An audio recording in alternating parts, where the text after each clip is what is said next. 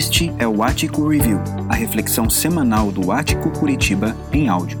Acesse atico.org.br para saber mais sobre nós e participar das programações completas.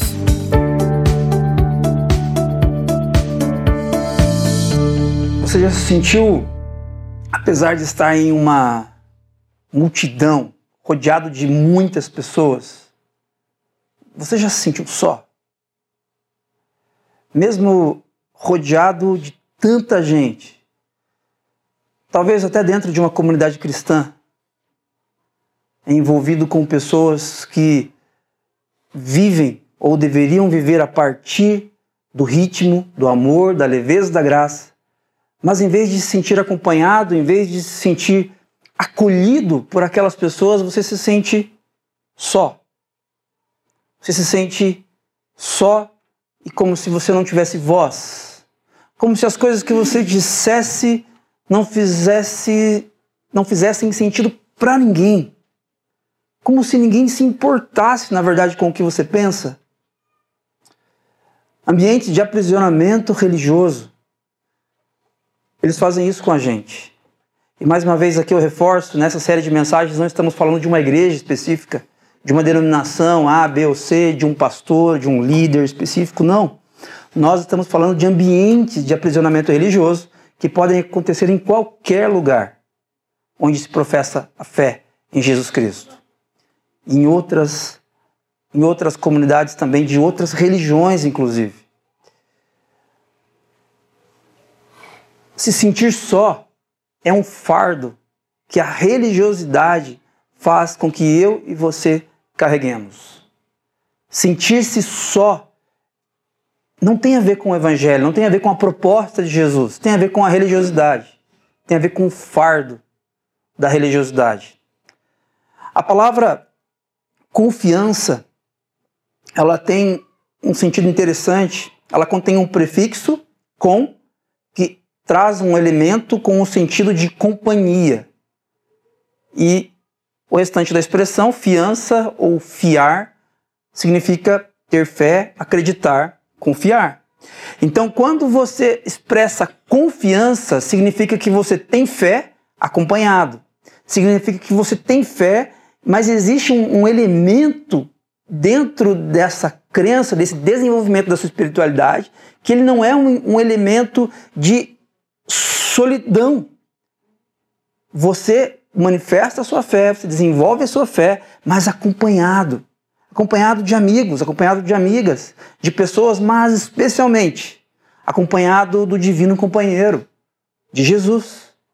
Acompanhado de Jesus. Agora, quando nós, no desenvolvimento da nossa espiritualidade, percebemos que em vez de companhia, o que nós temos é solidão, quando nós, no desenvolvimento da nossa fé, conceitualmente baseada em Jesus. Percebemos que em vez de companhia, nós só temos as grades da gaiola à nossa volta. Então talvez nós estejamos em um ambiente de aprisionamento religioso. Nós temos conversado à luz dessa série de mensagens sobre esta liberdade que nós só encontramos no Evangelho. Essa confiança, essa essa jornada de fé acompanhada de Jesus só é possível com o Evangelho. A gente vai conversar sobre isso nesta manhã. E nós temos colhido para ilustrarmos o que temos falado aqui nessa série, depoimentos de pessoas da nossa comunidade. O Ático está começando agora. Nosso primeiro culto público foi no dia 5 de março.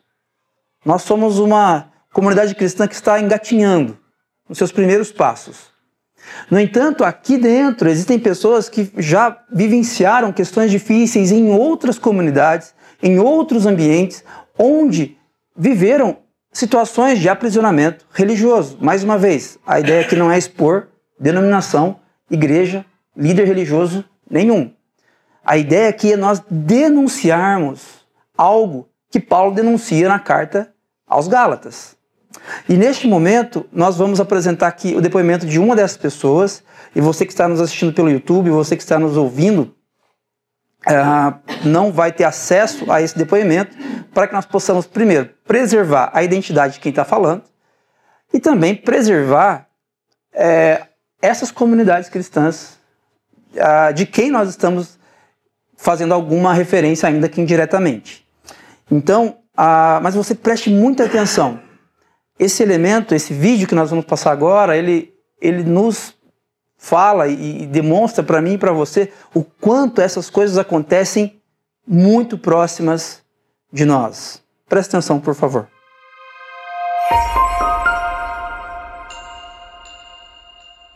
Você já vivenciou alguma experiência assim?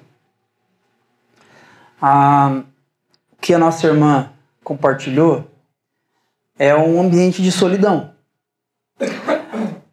Se você prestou atenção na fala dela, ela disse que parecia que as minhas opiniões seriam aquilo que validaria a minha fé. Esse, essa construção, essa linha de raciocínio que a nossa irmã compartilhou aqui no vídeo, ela aponta para a gente para um ambiente de aprisionamento religioso, para uma gaiola, onde você tem que ser de um jeito, de uma forma, para que então, sendo daquela forma específica, Deus aceite você, você tenha comunhão com Deus dessa maneira. No entanto, quando a gente olha para a sabedoria bíblica, nós percebemos que Deus nos conduz para uma outra direção, para um espaço de liberdade, não para sermos quem nós queremos ser, pura e simplesmente, mas para sermos quem o Criador nos fez para ser. Filhos e filhas amadas do Pai.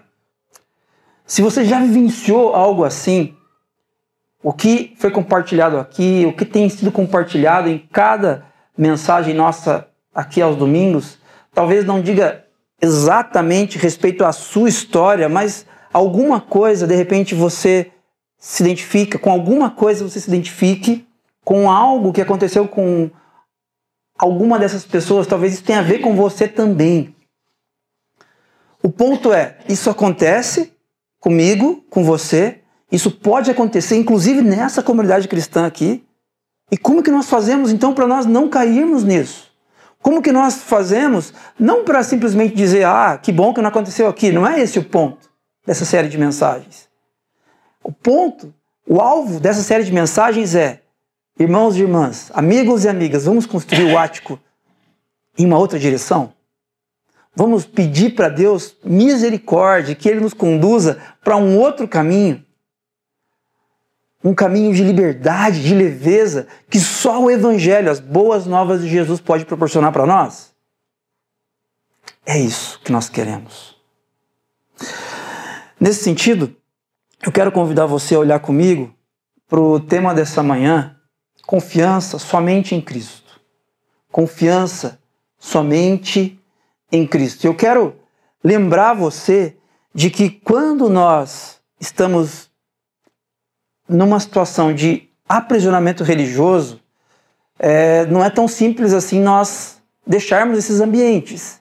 Talvez você diga assim, poxa, mas fulano, Beltrano, nessa situação, por que eles não saem daquele contexto, debaixo desse jugo, desse peso, desse fardo? Sabe por que eles não saem? Porque ambiente de abuso espiritual gera mais do que abusados, gera dependentes. E essas pessoas não conseguem sair desses ambientes. E para eles e para esses líderes, a liberdade ela chega a ser assustadora. Porque não há mais controle, não há mais possibilidade de tirania, não há mais possibilidade de manipulação. Como que nós então podemos caminhar de uma maneira diferente? Hoje eu quero conversar com vocês sobre essa confiança, essa fé acompanhada. Essa fé não solitária. Essa fé que só Jesus pode conceder a mim e a você. Uma fé acompanhada. Uma fé acompanhada daquele que venceu todas as coisas e nos chama para essa vida de liberdade. Para a gente conversar sobre isso, antes de irmos para Gálatas, eu quero lembrar você rapidamente disso que o Rubem já mencionou aqui um pouquinho, sobre esse diagrama que fala para nós da grande história. Esse diagrama ele retrata para a gente toda a sabedoria bíblica. Esse primeiro símbolo ele fala para a gente sobre a criação. A criação, gente, ela é exposta na sabedoria bíblica apenas em dois capítulos. Gênesis 1 e 2. Parece uma informação assim, um tanto quanto simples, mas não. É um ponto extremamente importante teológico dentro da sabedoria bíblica. Por quê? Porque a criação diz para mim e para você que o pecado, que a morte, que o sofrimento, que a gaiola religiosa não é ou não são ideias de Deus. Não foi Deus que projetou isso. Não foi ideia de Deus que nós vivenciássemos o sofrimento, que você vivenciasse o luto, que você vivenciasse a angústia e a solidão de uma fé engaiolada. Isso não é ideia do Criador. O Criador fez todas as coisas e Gênesis 1 e 2 vai dizer que quando ele fez todas as coisas, ele olhou para tudo em conjunto e tudo era muito bom. Muito bom. Padrão de excelência de Deus, não nosso. No padrão de excelência dele, tudo era muito bom. Mas o segundo símbolo aqui conta pra gente que algo deu errado e é esse X. Fala pra gente que algo deu errado. Apesar de Deus ter criado todas as coisas boas, o ser humano optou pela independência. O que para nós hoje, para nossa sociedade é uma virtude, a independência e a autonomia, uma pessoa autônoma, uma pessoa independente, é uma virtude, é até bonito. Mas para a sabedoria bíblica isso é pecado. Por quê? Porque quando eu me desconecto do Criador, querendo encontrar liberdade, não é a liberdade que eu encontro, é a morte. Porque eu estou desconectado da vida. E a minha vida agora passa a ter prazo de validade e eu passo a vivenciar, a, a experimentar a morte em todas as esferas. É disso que esse segundo símbolo fala e fala ainda que o pecado, a sabedoria bíblica conta para mim e para você que o pecado, ele tem um salário. Ele tem uma paga, uma recompensa, que é a morte uma catástrofe aconteceu. Então pensa comigo. Deus criou todas as coisas boas, todas as coisas maravilhosas, mas nós seres humanos, os nossos primeiros pais, eles optaram por se desconectar de Deus. Essa é uma catástrofe. Isso trouxe o caos para a nossa história. O fato gerador do aprisionamento religioso não é pura e simplesmente um líder que não tem capacidade teológica o fato gerador do aprisionamento religioso que muitas vezes nós vivemos e muitas pessoas ainda vivem, não é o fato de uma denominação não ter essa ou aquela ordem na liturgia deles lá de culto. Não. O fato gerador de todo aprisionamento religioso, o fato gerador de todo caos na minha e na sua história, na sua família, chama-se pecado. Desconexão do ser humano para com Deus. Mas a boa notícia, e aí a gente vem para esse terceiro símbolo, que é essa seta para frente, é que Deus não nos abandona nessa catástrofe. Deus ele escolhe uma pessoa chamada Abraão, que a partir dela haveria de vir uma nação que seria luz, seria bênção para outras nações. Surge então a nação de Israel. Se você olhar de Gênesis 12 até o último livro do Antigo Testamento, Malaquias, você vai ler sempre olhando para aquela história nesse momento aqui, nesse símbolo, Israel em missão, a missão de ser luz para as outras nações, luz para o mundo. Israel, enquanto nação, não consegue obedecer a Deus perfeitamente como eu e você não conseguimos. Mas a partir de Israel surge alguém, o verdadeiro Israel, que é Jesus. Jesus ele morre na cruz, ele vive uma vida perfeita, ele é crucificado, três dias depois ele ressuscita, ele vence o quê? Ele vence o pecado. Por isso que a Bíblia chama a obra de Jesus, a descida do Espírito Santo, de evangelho. A palavra evangelho é uma palavra grega que significa boas notícias, boas novas. Uma boa notícia. Qual é a boa notícia? A boa notícia é que Jesus venceu o pecado. Não estamos mais presos à morte. Se o pecado era uma catástrofe, e de fato era e é uma catástrofe, é um, um caos, um rompimento com relação à boa vontade de Deus, a cruz diz respeito às boas notícias de que não estamos mais presos à morte. É sobre isso, gente, que a Bíblia fala. É sobre isso que a sabedoria bíblica fala. É sobre isso que a igreja, esse próximo símbolo, vai falar, vai compartilhar. Nós, a igreja, no nosso caso aqui, nós, o ático, nós não compartilhamos outra coisa. Nós não compartilhamos como você ser um profissional mais bem sucedido, como você ser uma pessoa é, melhor dando 5, 7, 10 passos nessa direção, como você é, ser um, um, um, se envolver com política e, e, e não se frustrar nesse ambiente. Não. O que nós compartilhamos são as boas notícias daquilo que Jesus fez por nós na história, livrando-nos da morte, livrando-nos do pecado, até que ele venha até que a casa esteja cheia, até que Jesus seja totalmente manifesto de novo, nós e nós estejamos perfeitamente com ele. Enquanto isso não acontece, nós estamos em missão. Nós, igreja, estamos em missão de compartilhar sobre a cruz, sobre as boas notícias de Jesus. Gente, essa mensagem foi a mensagem que Paulo compartilhou nas igrejas quando ele visitava essas igrejas pessoalmente quando ele plantava as comunidades ali, quando a igreja está surgindo, a igreja primitiva, ali no primeiro século. E a igreja da Galácia é uma delas. Paulo, quando ele não podia ir visitar essas igrejas que ele havia plantado, ele enviava cartas para elas, para pastorear essas comunidades, para que essas cartas fossem lidas de forma audível, para que todos fossem conduzidos, pastoreados por Paulo, consequentemente pastoreados por Jesus. Só que, apesar de Paulo ter ensinado aquela mensagem que eu passei para vocês aqui rapidamente, de que a cruz fala sobre as boas notícias de que não estamos mais presos ao pecado, alguns religiosos, alguns cristãos judaizantes passavam nessas comunidades dizendo o seguinte: olha, se você quiser seguir a Deus, se você quiser ser servo, filho de Deus de verdade, ok, você tem que aceitar Jesus. Jesus de fato venceu a morte e ele ressuscitou três dias depois. Tá tudo bem, mas vocês precisam fazer umas coisinhas a mais. Vocês precisam passar, vocês homens, precisam passar pela circuncisão, que era a marca na carne do judeu, de que ele participava da aliança. Vocês precisam guardar o sábado. Vocês precisam se purificar quanto aos alimentos, quanto aos rituais de purificação desses alimentos. É como se nós trouxéssemos para hoje, trazendo para os nossos dias. Jesus salva, Jesus salva, mas você precisa participar dessa campanha de sete semanas para que você seja abençoado. Você precisa participar desse, desse, dessa, dessa campanha que a gente vai fazer e além de dar o seu dízimo, você precisa trazer as primícias. E além disso, uma oferta generosa. Porque quanto mais você dá, mais Deus vai ser fiel na sua vida você tem que visitar pelo menos uma vez Israel. Você tem que conhecer onde Jesus foi batizado e ser batizado lá também, porque é diferente. É diferente. Se você for batizado lá em Israel, as coisas vão destravar na sua vida. Se você quiser conhecer Israel, vá. Se você tiver condições de fazer isso, conheça arqueologicamente, conheça a história daquele local, mas você não vai ser mais abençoado ou mais abençoada porque você estará naquele local.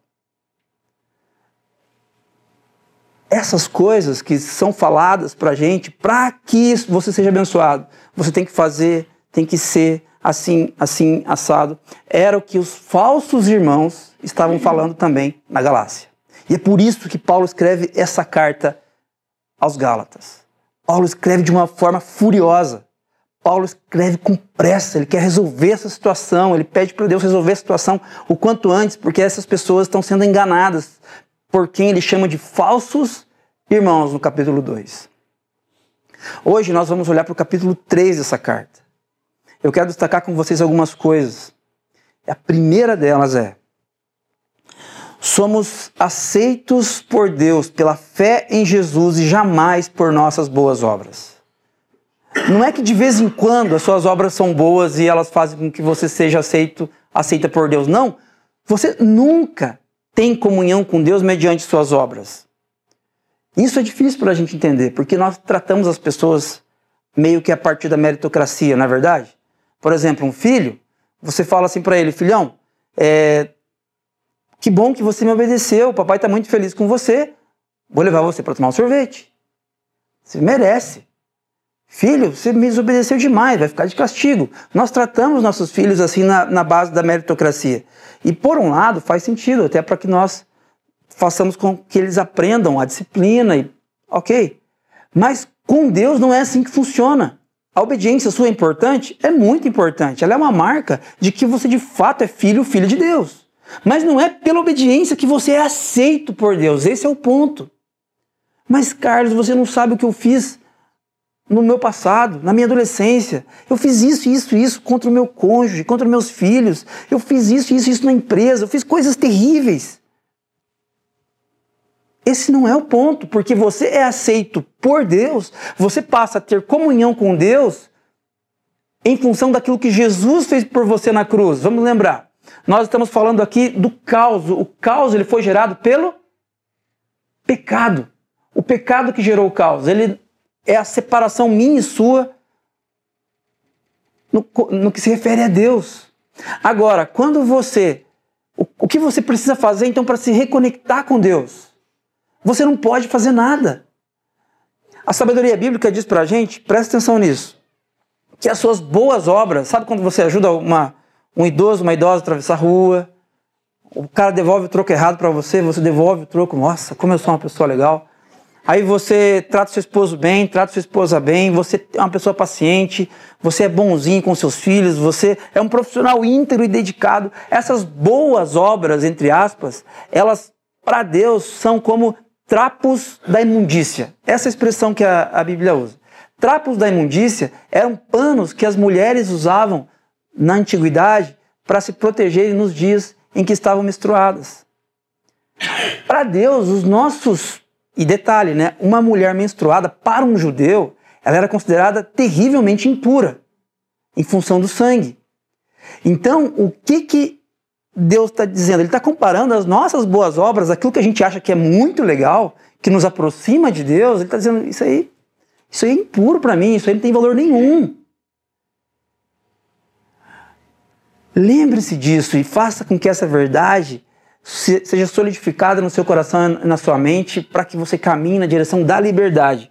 Somos aceitos por Deus pela fé em Jesus e jamais por nossas boas obras. Olha o que o texto diz para a gente no capítulo 3, a partir do verso 1. Ó como Paulo começa, ó a gentileza, ó como ele está bonzinho, ó como ele começa esse capítulo 3. Ó Gálatas insensatos.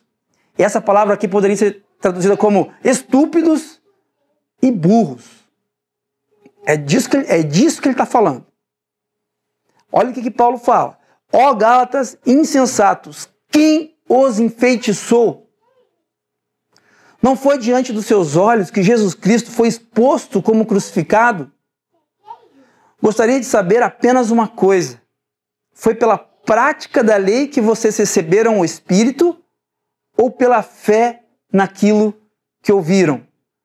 Foi pela prática da lei que vocês receberam o Espírito ou pela fé naquilo que ouviram? Será que vocês são tão insensatos que, tendo começado pelo Espírito, querem agora se aperfeiçoar pelo esforço próprio?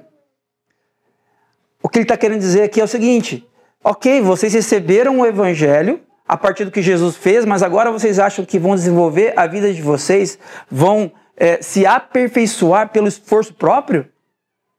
Gente, nós funcionamos assim. As comunidades cristãs, na lei da inércia, elas voltam para o esforço próprio. Se elas não tomarem cuidado, elas estão o tempo todo sendo pautadas pelo esforço próprio. Por quê? Ah, ok, Jesus morreu por nós, ele fez a nossa parte, ele nos aceita aqui. Mas agora, pelo amor de Deus, né, temos que reagir. Pra, e se você não fizer a sua parte, poxa, aí, aí, aí, aí também não dá, nós temos que e nós não, não entendemos que, inclusive, o fazer a nossa parte após conhecer o Evangelho tem a ver com o que Jesus está fazendo na minha vida e na sua. É tudo Evangelho, é tudo sobre as boas notícias, não é nada sobre nós, é tudo sobre Jesus. E Paulo continua, capítulo, versículo 4. Será que foi inútil sofrer em tantas coisas, se é que foi inútil?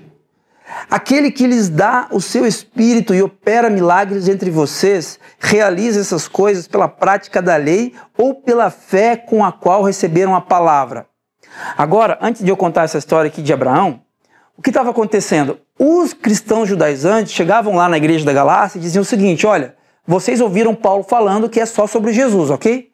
Sim, Paulo falou que, que é só o evangelho agora. Jesus ele não revogou a lei, mas ele cumpriu a lei. Não precisamos mais da circuncisão, não precisamos mais guardar o sábado como guardávamos antes, não precisamos mais dos rituais de purificação contra os alimentos. É isso? É isso. Tá, só que não podemos esquecer do pai Abraão, o pai da fé. E o pai Abraão disse que nós precisávamos da circuncisão. Então, quando eles apelavam para Abraão, os cristãos da Galácia ficavam confusos. Só que olha o que Paulo diz: considerem o exemplo de Abraão. Ele creu em Deus e isso lhe foi creditado como justiça. Presta atenção nisso. Talvez você pense que você, que Abraão, ele foi um cara assim um pouco diferente de nós. Abraão, ele foi um homem de Deus, o, o pai da fé, conforme a, a, Bíblia vai dizer, e ele foi uma pessoa assim, é, um pouco, um tanto quanto mais, mais madura que a gente, teve mais fé que eu e você, e, e ele foi aceito por Deus por ele ter tido fé. Mas não é bem isso que o texto está falando. Olha o que Paulo está dizendo. Ele creu em Deus e isso lhe foi creditado como justiça. O que Paulo quer dizer é, ele creu em Deus e isso lhe foi creditado como se fosse justiça, como se fosse obediência. Abraão não foi obediente a Deus, necessariamente, em todos os sentidos. Ele foi um pecador, comedor de arroz e feijão, como eu e como você. Gente falha, gente pecadora, marido que de vez em quando irritava a esposa, pai que era negligente com os filhos, profissional que não era tão íntegro assim em todas as coisas. Talvez essa é a história de Abraão, assim como essa é a minha, essa é a sua história. No entanto, de fato, Abraão creu em Deus. Em meio à sua pecaminosidade, Abraão creu em Deus e isso lhe foi creditado, isso lhe foi imputado como se fosse justiça. Abraão não foi aceito por sua obediência. Abraão foi aceito por sua fé. Não somos aceitos por Deus por nossa obediência. Somos aceitos por Deus pela fé naquele que obedeceu a Deus perfeitamente. Jesus. Jesus, no tempo de Abraão ainda não existia Jesus, mas havia a promessa de que um dia ele viria. Abraão creu de que um dia Deus tomaria conta de todas as situações. Mas ele creu em Deus. Não foi por sua obediência, foi por sua fé. O texto continua no versículo 7. Estejam certos, portanto, de que os que são da fé, estes é que são filhos de Abraão. O povo judeu dizia orgulhosamente: Nós somos filhos de Abraão. Até hoje. Eles usam essa expressão: Nós somos filhos de Abraão. Eles usam orgulhosamente, mas o que Paulo está dizendo é: ok, você é filho de Abraão se você é daqueles que são da fé. Se vocês ainda são daqueles que guardam a religiosidade, a lei, a meritocracia para merecer o favor de Deus, então vocês não são filhos de Abraão. Prevendo a Escritura que Deus justificaria pela fé os gentios, anunciou primeiro as boas novas, a palavra que é evangelho, a Abraão. Por meio de vocês, todas as nações serão abençoadas. E olha isso. Assim, os que são da fé são abençoados juntamente com Abraão, homem de fé. Se nós somos da fé, se nós cremos em Jesus e naquilo que ele fez por nós na cruz para que sejamos reconectados a Deus, ao Pai, apesar de sermos pecadores, então nós somos abençoados juntamente com Abraão. Porque nós também caminhamos debaixo do mesmo ritmo que Abraão caminhou. O ritmo das pessoas que não merecem. O ritmo das pessoas que decepcionam umas às outras. Nós não somos melhores que ninguém. Esses líderes que causam aprisionamento religioso, conforme nós temos conversado e, e, a partir de alguns depoimentos que temos ouvido aqui, eles não são piores do que nós. Somos todos falhos, estamos so, todos sobre o mesmo chão. Precisamos todos desesperadamente da graça de Jesus. Precisamos todos desesperadamente de que o Criador nos mostre o caminho. Mas guarde isso. Você não tem comunhão com Deus a partir das suas boas obras entre aspas. Você tem comunhão com Deus a partir do que a partir da fé em Jesus. Isso deve mudar a maneira como você se relaciona com Deus. E isso deve mudar a maneira como você trata as outras pessoas que estão ao seu redor também. As pessoas que parecem não merecer, as pessoas que parecem ser complicadas, as pessoas que são difíceis, elas são falhas, como você é falho. Nós somos aceitos por Deus mediante a fé em Jesus. Uma segunda coisa que eu queria destacar com vocês é que Jesus nos liberta do fardo da lei. Jesus nos liberta do peso da lei. Nas palavras de Paulo, Jesus nos liberta da maldição da lei. Eu quero que vocês prestem muita atenção nisso. Olha o que Paulo diz a partir do verso 13, a partir do verso 10, aliás. Já os que são pela prática da lei, olha o que ele diz, gente, estão debaixo de maldição, pois está escrito: Maldito todo aquele que não persiste em praticar todas as coisas escritas no livro da lei. Porque o que acontece, gente? Você tem uma opção de não caminhar pela fé. Você tem uma opção. A opção é você caminhar pela lei. Só que se você caminhar pela lei, você precisa obedecer toda a lei. Um exemplo, o nosso Código Penal, ele tem inúmeros artigos. Se você descumprir um artigo, um artigo só, você descumpriu o ordenamento jurídico referente ao Código Penal. Você não precisa descumprir todos os artigos. Se você descumprir só um artigo referente à lesão corporal leve, você já descumpriu todo o ordenamento jurídico criminal do nosso país. A lei é assim, para você cumprir perfeitamente a lei, você não pode descumprir um inciso de nenhum artigo. E cá entre nós, você consegue? Você consegue encostar a cabeça no travesseiro à noite antes de dormir e oh, hoje eu não falei mal, não pensei mal de ninguém, não me orgulhei, eu agi perfeitamente, eu fiz tudo o que deveria fazer, é assim que você consegue repousar a cabeça? Eu não sou. Inúmeros erros inúmeras falhas em ações, em omissões, porque eu sou pecador, porque eu sou falho. Então eu não posso querer obedecer à lei, eu não posso achar que eu consigo obedecer toda a lei. Então, se eu quero obedecer à lei, segundo Paulo, eu ainda estou debaixo do fardo, da maldição da lei. Qual é a maldição da lei? Gente, a lei ela é um, um espelho assim perfeito. Então ela fala assim: não matarás, não adulterarás, não faça isso, não faça aquilo. Você olha ali, você viu o que você fez, hum, não deu boa. Você errou, certo? Você consegue fazer isso, você olha para a lei. Mas ela não resolve o seu problema. Ela só aponta o caos. Ela só demonstra para você que você é pecador, que você é adúltero, que você é homicida, que você faz as coisas que não deveria fazer. Mas ela não te soluciona. Ela só mostra para você quem você é.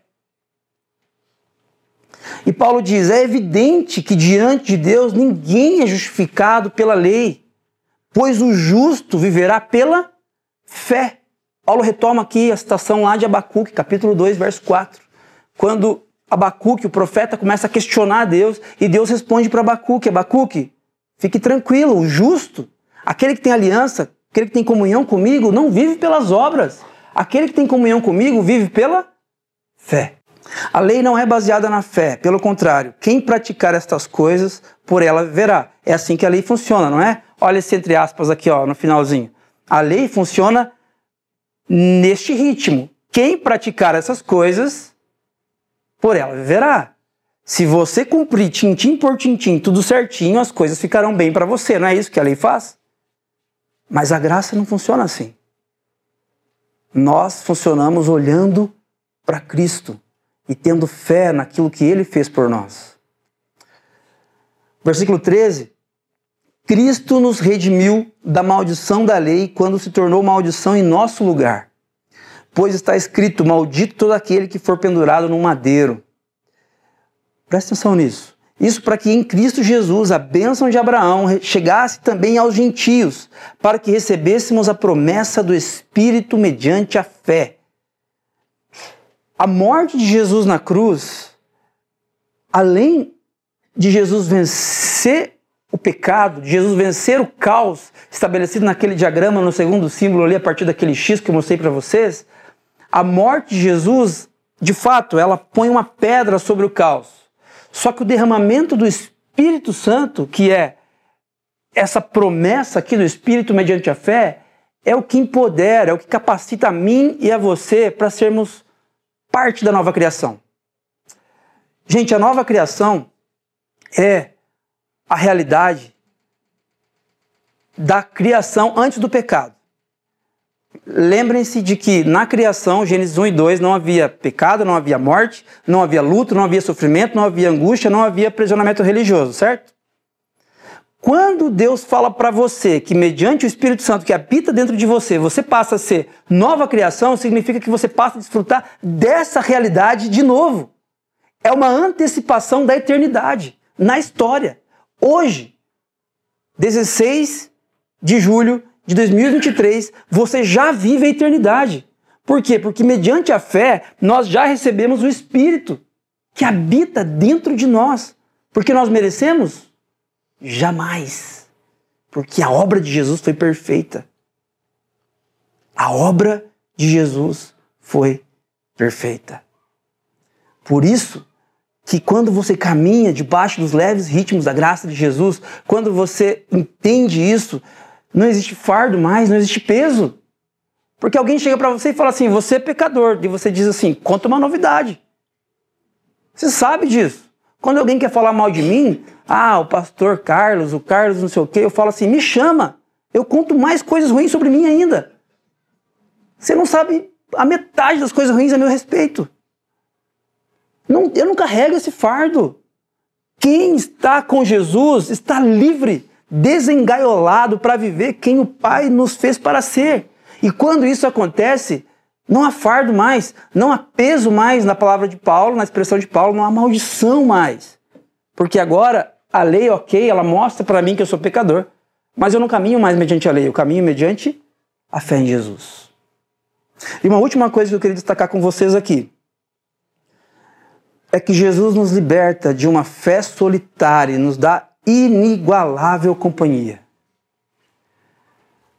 Se você já viveu, ou ainda se você vive uma fé de solidão, uma fé solitária, de você não ser ouvido, de você não ser acolhido, de você não ser amado, mesmo estando rodeado de uma multidão de pessoas,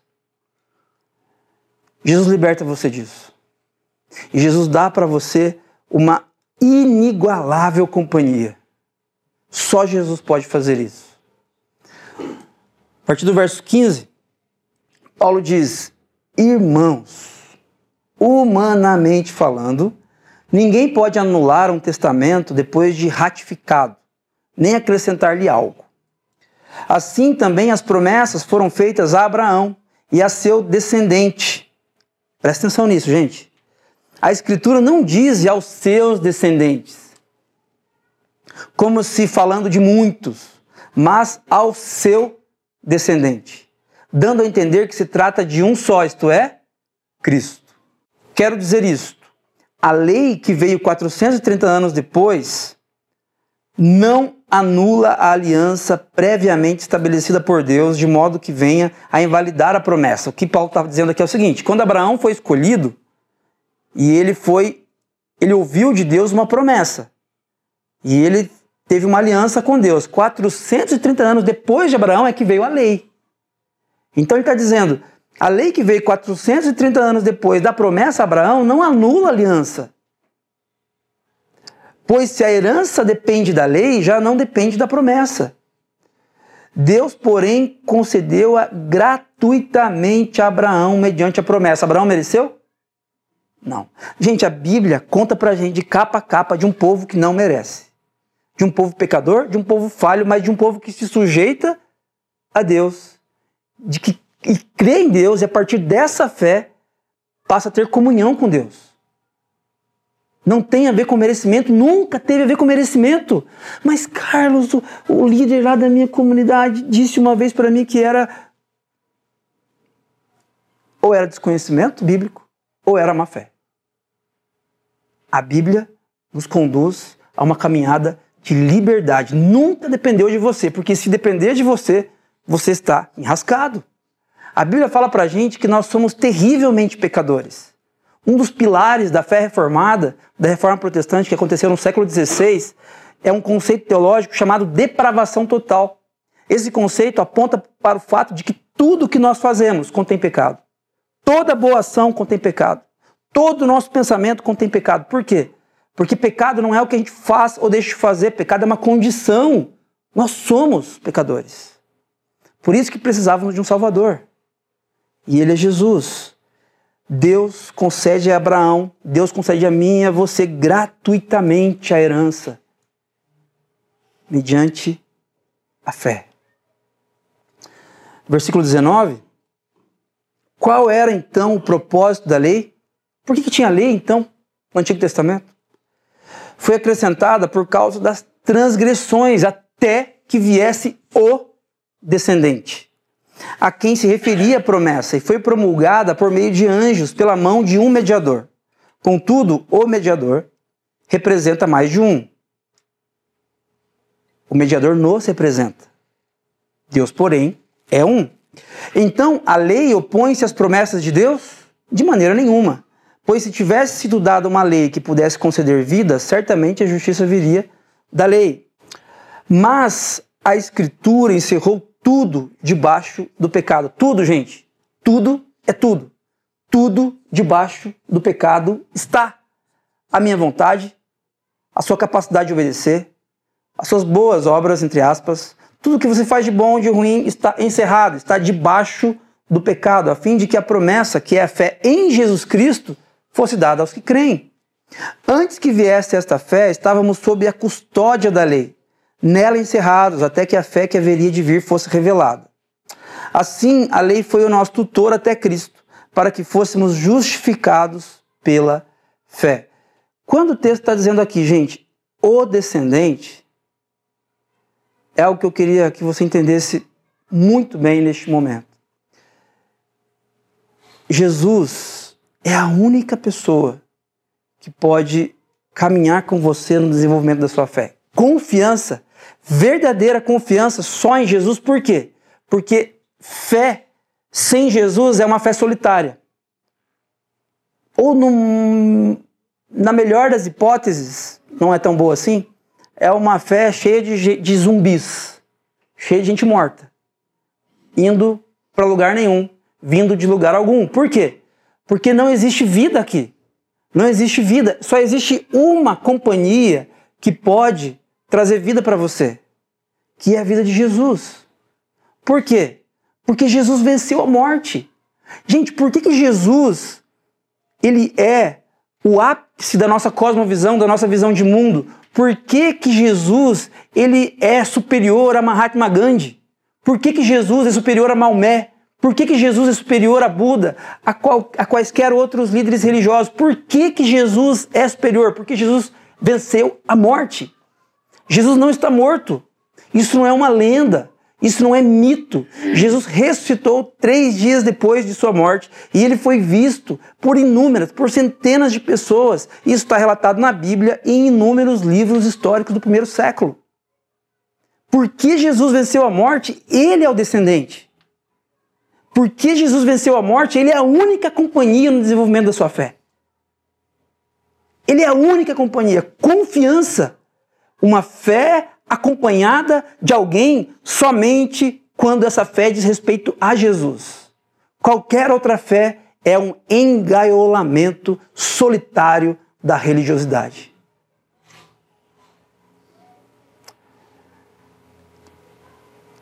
Você pode caminhar diante dessa inigualável companhia. Inigualável mesmo, eu não estou aumentando aqui como se eu dissesse assim, a companhia da minha esposa, do meu filho, do meu amigo é incomparável.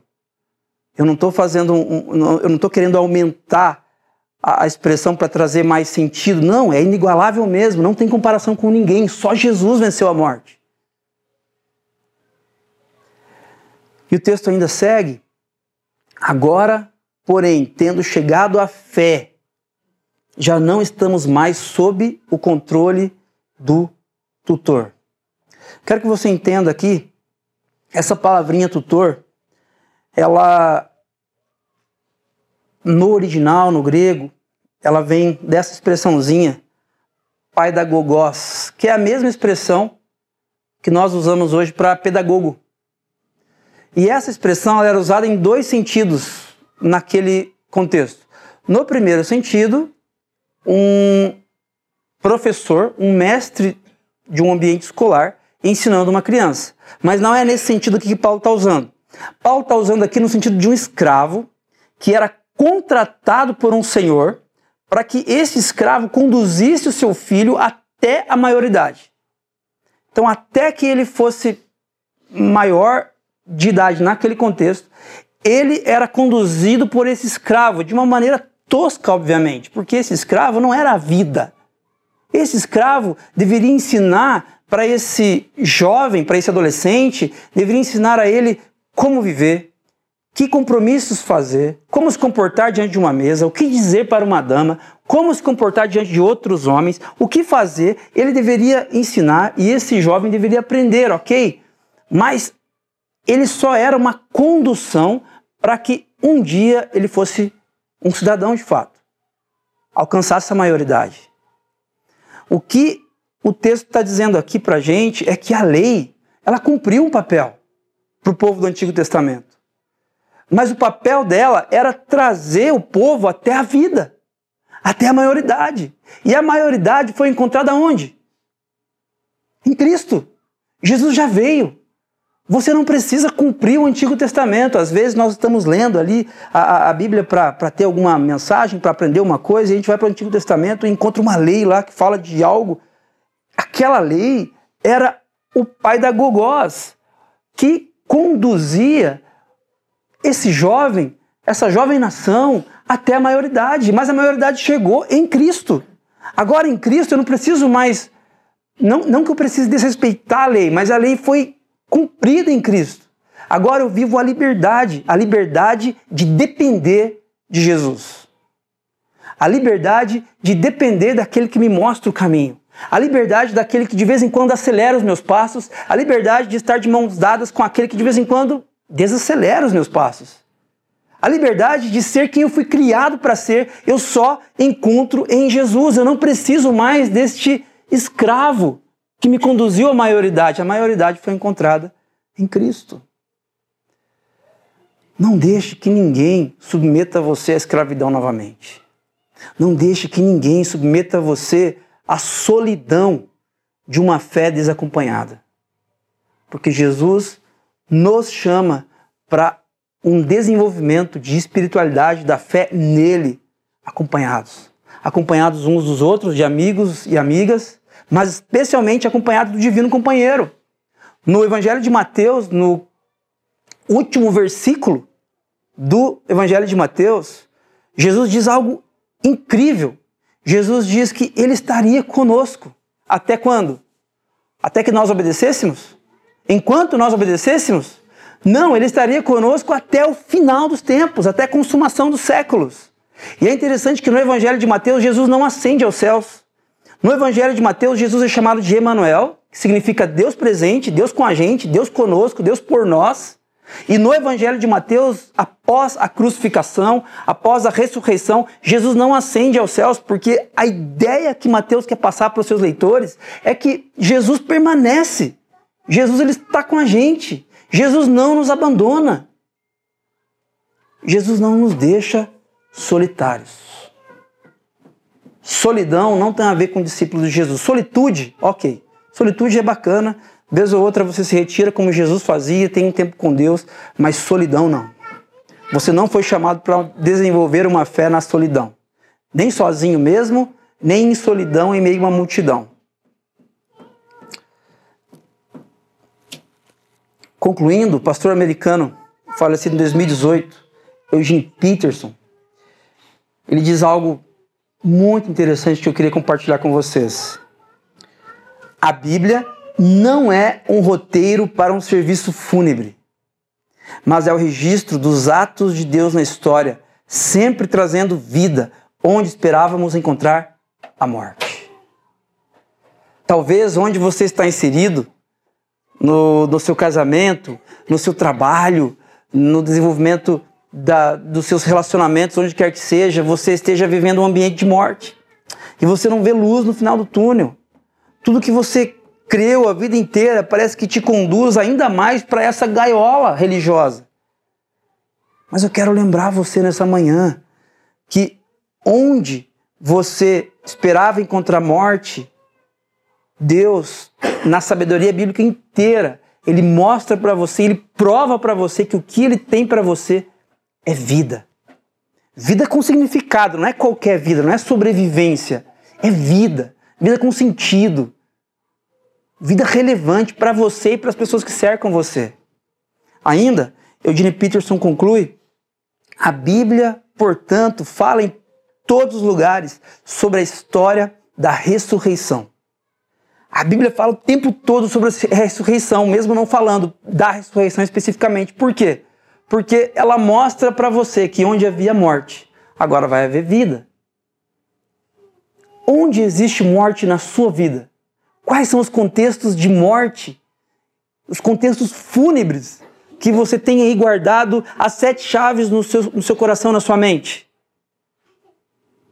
Onde estão os assuntos de morte que você que tanto adoece em você. Aquele que ressuscitou está aqui nessa manhã para trazer vida onde há desesperança, a trazer alegria onde há tristeza, a trazer ordem onde há caos. Isso não depende de você. A boa notícia é que isso não tem nada a ver com o que você possa fazer. Isso tem a ver com a fé em Jesus. O que a gente pode levar para casa nessa manhã? Para a gente pensar e refletir durante essa semana. Quero convidar você a, a olhar para essas três coisas. E quero pedir para Deus que Ele ajude você.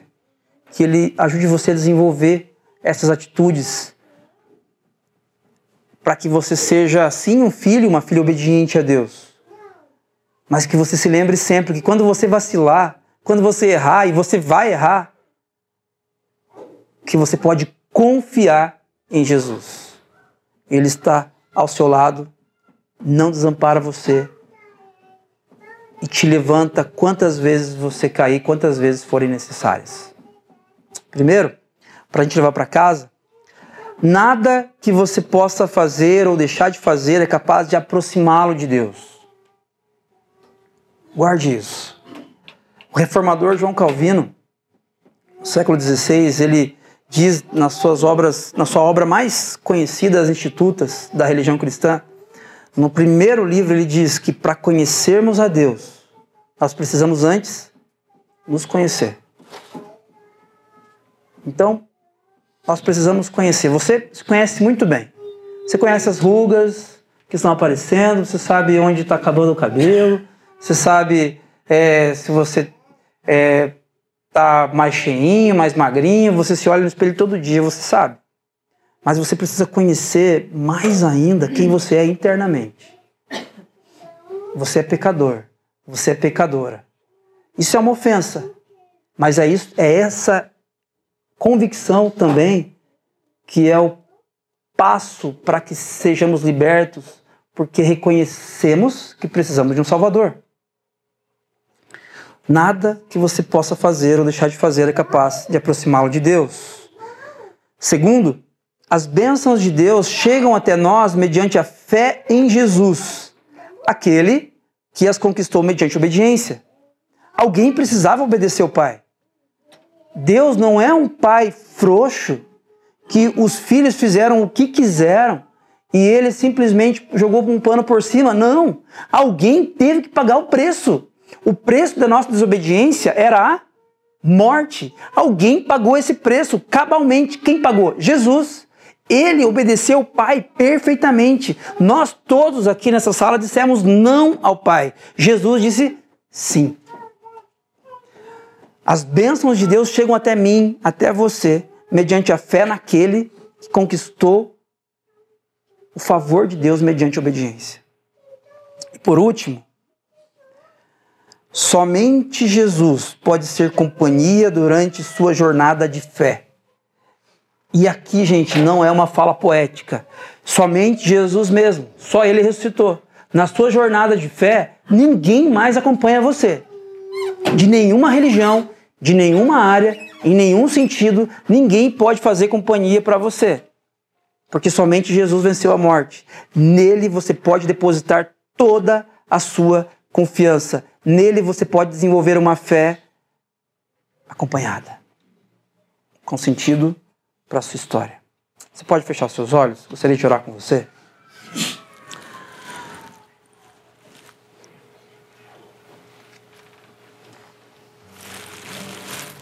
Deus de graça. Obrigado, Pai, por Sua palavra que nos alinha.